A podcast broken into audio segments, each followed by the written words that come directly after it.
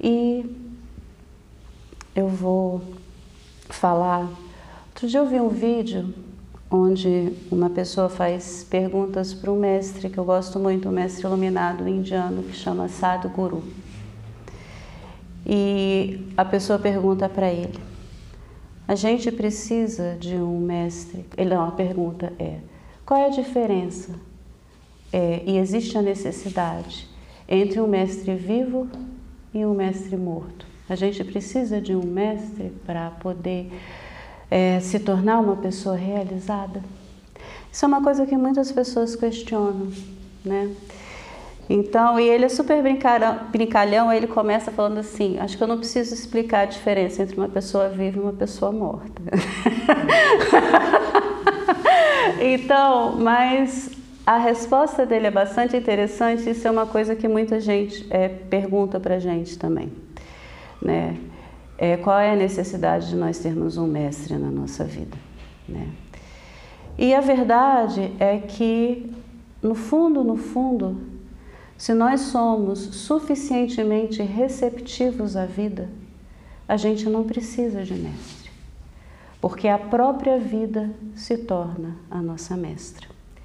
Quando a gente está receptivo para a vida, a gente recebe da vida exatamente aquilo que a gente precisa. A, a vida ela vai nos dar aquilo que a gente precisa no momento exato. Quanto mais receptivo você se torna, quanto mais aberto você se torna, é, tudo começa a se tornar o seu mestre. Teve um momento na minha vida muito difícil, na minha vida de Flávia, que a gente morava em São Paulo, Rovena tinha menos de um ano, ela estava com meses. Flávio tinha acabado de ser demitido, ele estava voltando do trabalho dele, eu não tinha acabado de ser demitido para me buscar no meu trabalho. E eu trabalhava muito na época, porque eu trabalhava numa empresa de telecomunicação, além do expediente normal, eu dava aula de português para os estrangeiros e de inglês para os brasileiros. E nesse dia eu estava exausta, né? E Flávio chega para me buscar e fala para mim, oh, eu fui demitido. E a gente estava com uma filha, com Rovena, com meses. E aí eu entro dentro do carro, pego o carro para dirigir, ele estava arrasado, e aí a gente sai do escritório onde eu trabalhava e começa a cair um pé d'água daqueles de São Paulo que para o trânsito inteiro. Então eu estava chateada, morrendo de raiva que Flávio tinha sido demitido, com Rovena dentro do carro, uma chuva que você não enxergava um palmo na, na coisa, e eu comecei a ficar com muita raiva. E chorar de raiva, eu falo, não aguento mais essa situação né? E eu tô cansada, eu estava exausta, né? E aí eu paro num sinal e a gente fica parado muito tempo nesse sinal, porque com a chuva o trânsito não andava.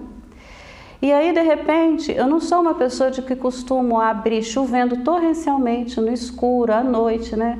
Abrir a janela para um mendigo, né? Mas nesse dia, nessa situação, eu pé da vida, com raiva e tudo, chuva, chuva, chuva, chuva, um mendigo se aproxima do meu carro. E eu não sei porque eu tive vontade de abrir a janela. Então, sem parar para pensar, eu simplesmente segui o ímpeto de abrir a janela.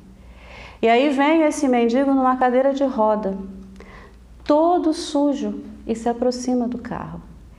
E esse homem tinha o olho mais azul mais bonito que eu vi na minha vida.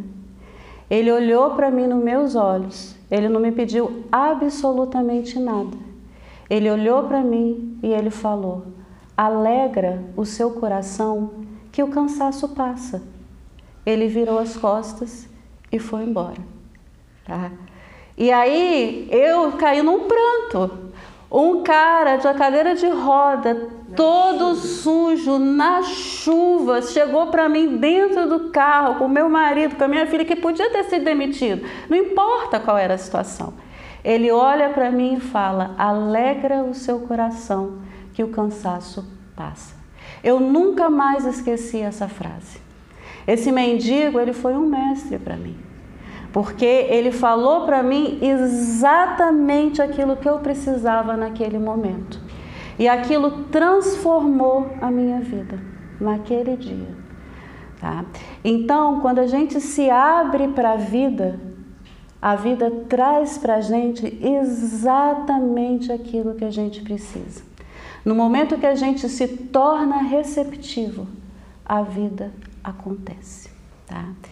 Então, a gente hoje vai fazer uma meditação, né, que é uma meditação diferente, tá?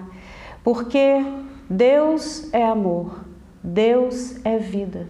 A vida acontece e se a gente se abre, a gente se torna a expressão maior de nós mesmos. Então eu vou colocar uma música com uma reflexão para vocês ouvirem.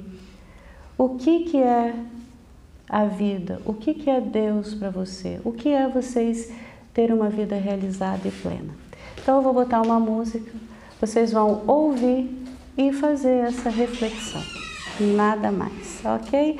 A gente vai colocar o dorso das mãos em cima dos joelhos, a gente vai fechar os nossos olhos, a gente vai é, observar a nossa respiração enquanto